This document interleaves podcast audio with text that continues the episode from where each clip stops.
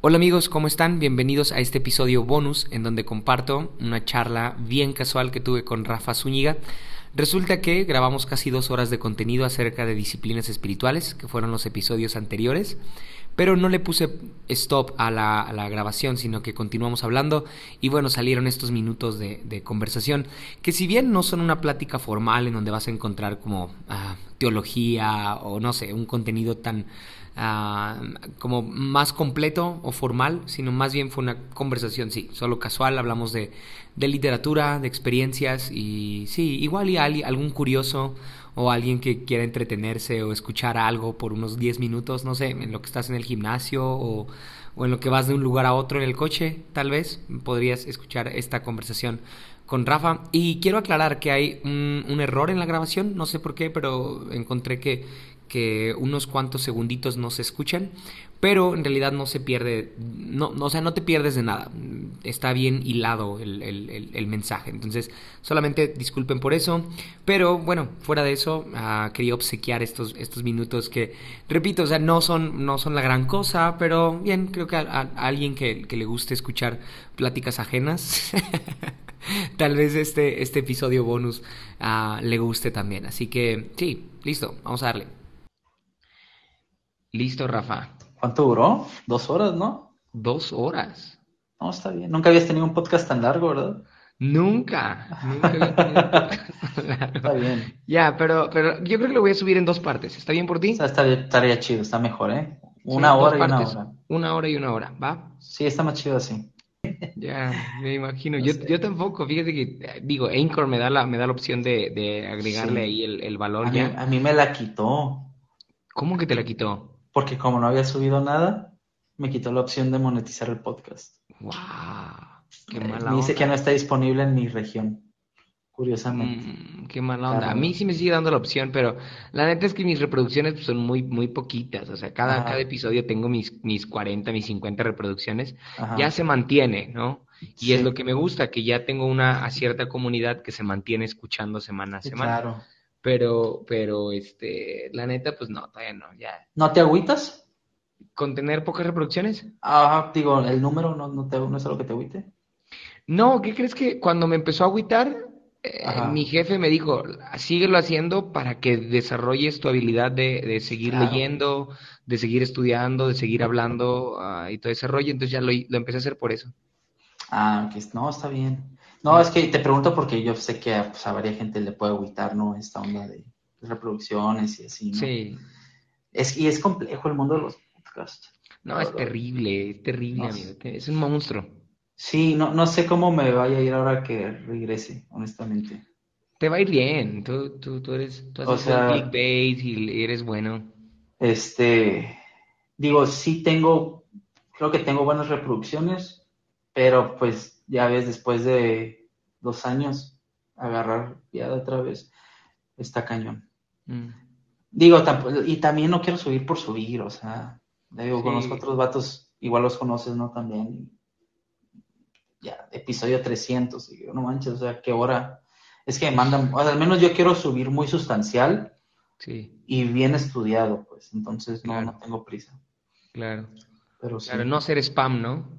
Sí, no, no hacer spam. Ni, ni andar este, llenando mi, mi Instagram de eh, clips de audio de podcast. Ah, claro, No, aparte le quiero, o sea, la verdad, siempre he querido tener, digamos así, como carrera de escritor. Ok.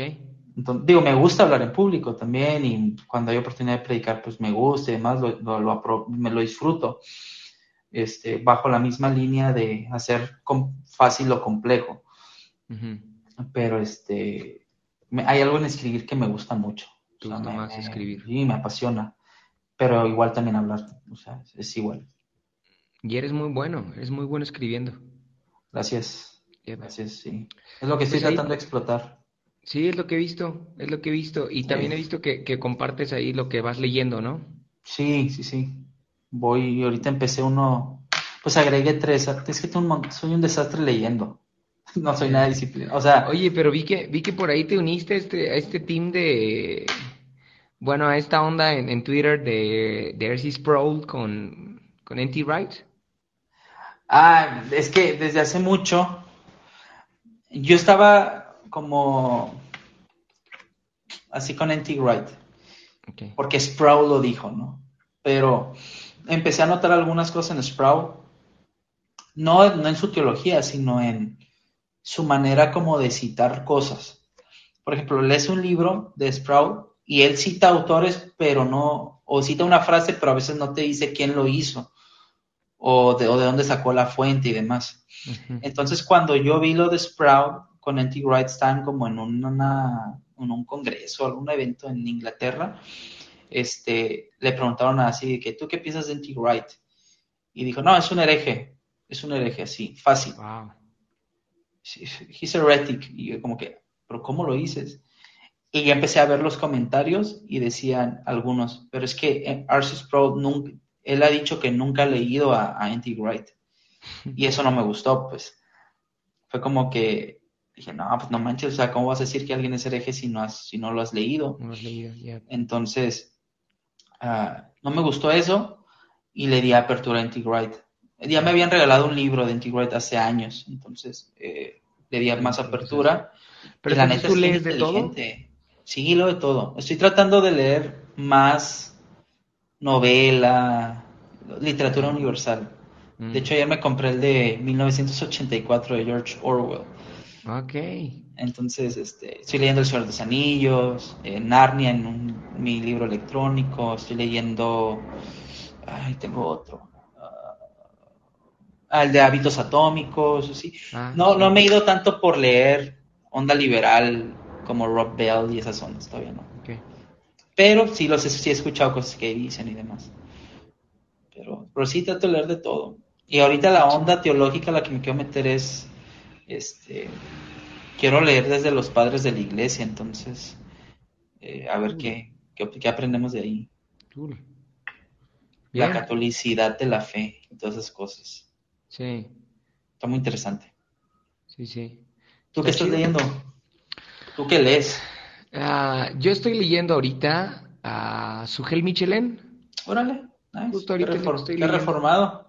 Sí. Ah, Está bien, no, está bien, Sí, está chido. leí hace como tres meses eh, Paul de, de N.T. Wright. Ah, ¿qué, qué tal? Ah, me encantó, me encantó. Es que, es que el, pa- el pastor de, de- de mis papás, el Ajá. doctor mm, Pastor Pablo, Ajá. es súper N.T. Wright. Entonces, él lo recomienda demasiado y casi- no me acerqué a N.T. Wright con prejuicio, me acerqué con mucha confianza. Ah, Entonces, creo que eso abrió como una brecha en mí de, de- de Está ganando mucha confianza, ¿eh? Otra Sí. vez.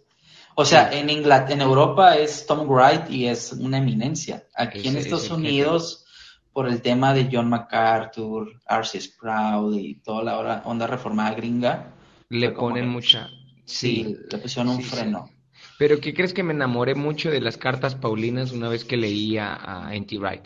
No, es que es un Mm. erudito en el Nuevo Testamento. Fácil, Tim fácil. Keller dijo, y esto lo aprendí de Tim Keller, él, este, él dijo que él, cuando estaba enfermo de cáncer la primera vez, leyó un libro de M.T. Wright, dice un libro gordote, La Resurrección, dice fue el mejor libro que leí en esa temporada. Y que Tim Keller diga eso Que es... Tim Keller diga eso. Y después, cuando yo leo a Tim Keller, veo que cita un montón de autores y que no comparten su fe. Y tengo un amigo que está en City to City y me- y ese amigo antes era súper reformado y calvinista, así. Me dijo, bro, estoy leyendo Anti Wright y lo estoy disfrutando un montón. Porque había este prejuicio bien machín contra él. Sí, sí. Entonces, este, me dijo, hay algo que aprendí de Tim Keller porque está como en unas, en unos cursos directos con Tim Keller eh, por videollamada y, y- y que Tim Keller decía, hay que aprender a leer de todo para, si el, no estás de acuerdo con el autor, con su teología, sepas cómo refutárselo bíblicamente. Sí, Pero tienes que aprender de todo, no puedes hacer este ah, como argumentos sin fundamento. Pues. por supuesto. Entonces, supuesto. eh, eso, eso es algo que me ayudó. Y también el pastor Esteban me ayuda mucho a leer de todo. Mm, ya. Él, él sí lee más de Rob Bell y todo sí, eso, ¿verdad? es súper amante de Rob Bell. De hecho, grabamos un podcast la semana pasada. Ajá. Y lo grabó el pastor, un amigo que se llama Walo y yo. Y fue sobre las escrituras. Sobre la inspiración Y él, pues sí, él sí tiene esta onda un poquito más liberal, pero como conservadora. Wow. No es un liberal progresista. Ajá. O sea, es un liberal como conservador, como Karl, Karl Barth, algo así. Ok. No se sale de las escrituras. Lo que dice es que no le gusta la palabra inerrancia. No le a gusta. Tampoco, a- sí, a mí tampoco me gusta, honestamente. A mí me gusta más verdadera, Ok. Ok. confiable, pero tengo amigos que, no, es que se mueren por esa palabra, o sea, es como la defienden a capa y espada. ¿Y ¿Qué tal, qué tal Bob Sorgi? ¿Lo has, lo has leído? Ah, me encanta, man. Bob Search, es, Bob Sorge, mejor dicho, es mi, es de mis top de autores. Ah, ya sé, ya sé que has leído de Bob Sorgi. Tengo Exploración de la Adoración. Ese libro lo compré uh, en el 2008, en Morelia, en un congreso en la iglesia de Andrés Speaker, cuando hacían One Thing con los de iPod. Oye, tú sí me llevas, tú sí me llevas unos años entonces. ¿Cuántos tienes? Yo tengo 25 Yo 29, ya voy a cumplir 30. y hablas así tanto. como si, como si fueras así de la super vieja escuela. Ah, ven, es que yo, es que te voy a decir que yo mi adolescencia no fue adolescencia. Yo entré a servir en el grupo de jóvenes a los 12 años. man. 12 Uf. años. Entonces a los 12 yo ya estaba, en ese entonces estaba esta, estas canciones de, de Visión Juvenil, las viejitas. ¿Ok? Eh, y, y, qué, ¿Y qué pastores estaban? Estaba cuando Conquistando Fronteras estaba en su apogeo de Mm. explosión juvenil. ¿Qué, otras, ¿Qué otros movimientos? Así, pues esos movimientos de antes, ¿no? En espíritu y en verdad cuando acababa de, de- de nacer como movimiento. Este, entonces yo a los 15 años andaba en esos eventos, man. Mm. Y al- como por ahí del 2008 yo te- iba a cumplir, no, tenía como 17 años. Es que me fogué muy rápido en este ambiente, pues. No tuve una adolescencia normal. Este, sí, la neta no, men, la neta no. O sea, la viví muy, muy, este, sirviendo en la iglesia, viajando. O sea, yo a los 14 ya viajaba con mis amigos a servir a otros lados. Mis papás me daban chance. Ujú.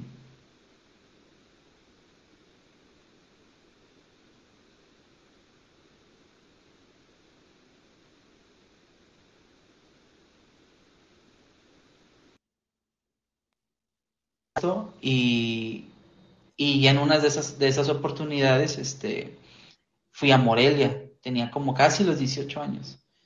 En ese entonces conocí el movimiento de IHOP, The House of Prayer, en Kansas, me encantó.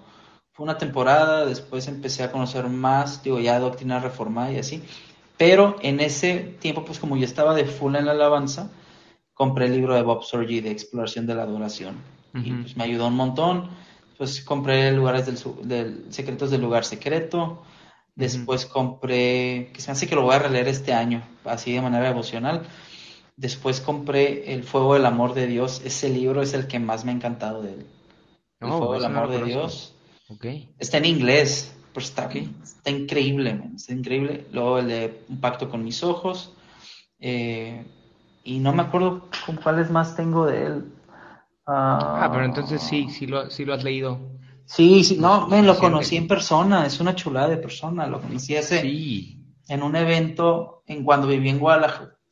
¿Viví en Guadalajara o fui a Guadalajara? Estuve en Guadalajara un rato, pero antes, creo que antes de eso había ido a un evento y habían invitado a Bob Sorge a predicar ese evento, una iglesia pequeña, pero lo habían invitado y yo fui a tocar en la alabanza y este y, y fuimos a comer con él. Ahí fue, fue una de las personas que, de las que le aprendí de disciplinas espirituales para, ya me- donde fue un boom, porque normalmente cuando yo conozco a alguien que se en liderazgo, que es pastor o algo así, me gusta como preguntarle, oye, ¿cómo es tu vida de oración? Porque como que tú asumes que va a orar así intensamente o que tiene alguna práctica o algún misterio o que entiende algo que tú no entiendes, ¿no? Entonces le pregunté y yo recuerdo que él, él este, como pues no puede hablar, te escribe sus preguntas y ya tú le contestas verbal, ¿no? Ok. Entonces ya le pregunté eso y ya me respondió y me dijo, pues es que yo no, me dice, como viajo mucho, no, no creas que tengo como una disciplina muy formal. En la oración. Ajá, o en la lectura de la palabra. O sea, leo Wow. cuando puedo, oro cuando Wow. puedo, y así. Me, me sorprendió un montón. Wow. Dije, no Qué manches.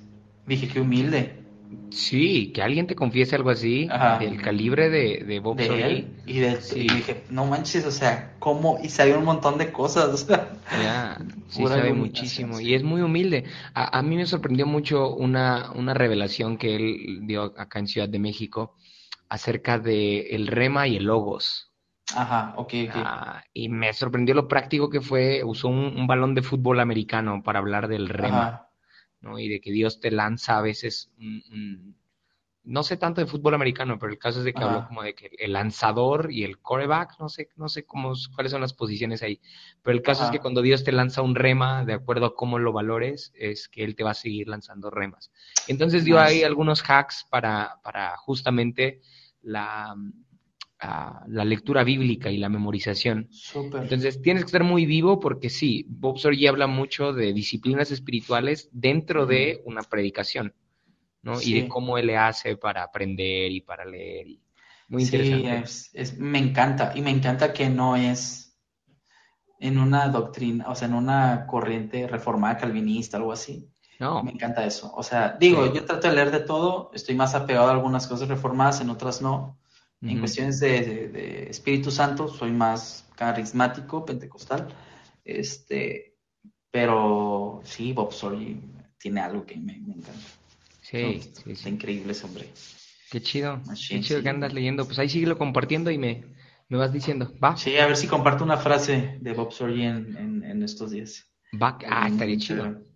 Sí, Estaría no, no chido. lo había considerado. No Estaría chido, ahí me vas, me vas contando. Igual, igual aquí andamos leyendo, mi, mi esposa y yo somos muy, muy Bob Sorge, tenemos casi una No, foto qué y le, pusimos casi una veladora. Ahí tengo una foto con él, ahí tengo una foto con él y no la he Pásamela, todavía. pásamela, porque si te tengo a ti y a Bob Sorge aquí en mi casa, ya mi casa está bendita.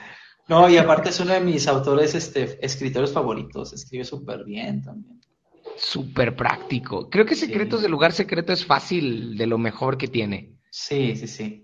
De verdad tienes que leer el de El Fuego del Amor. Está en inglés, pero está muy bueno. Es que qué ventaja saber leer en inglés. Ah, ok, ok. Yo ya. no leo en inglés, amigo. Ok. Pues vamos a ver si está en español, pero la neta vale la pena. Ojalá que Está sí. muy cool. Sí, no, Ojalá está sí. bien. Ya vas a descansar, ¿no?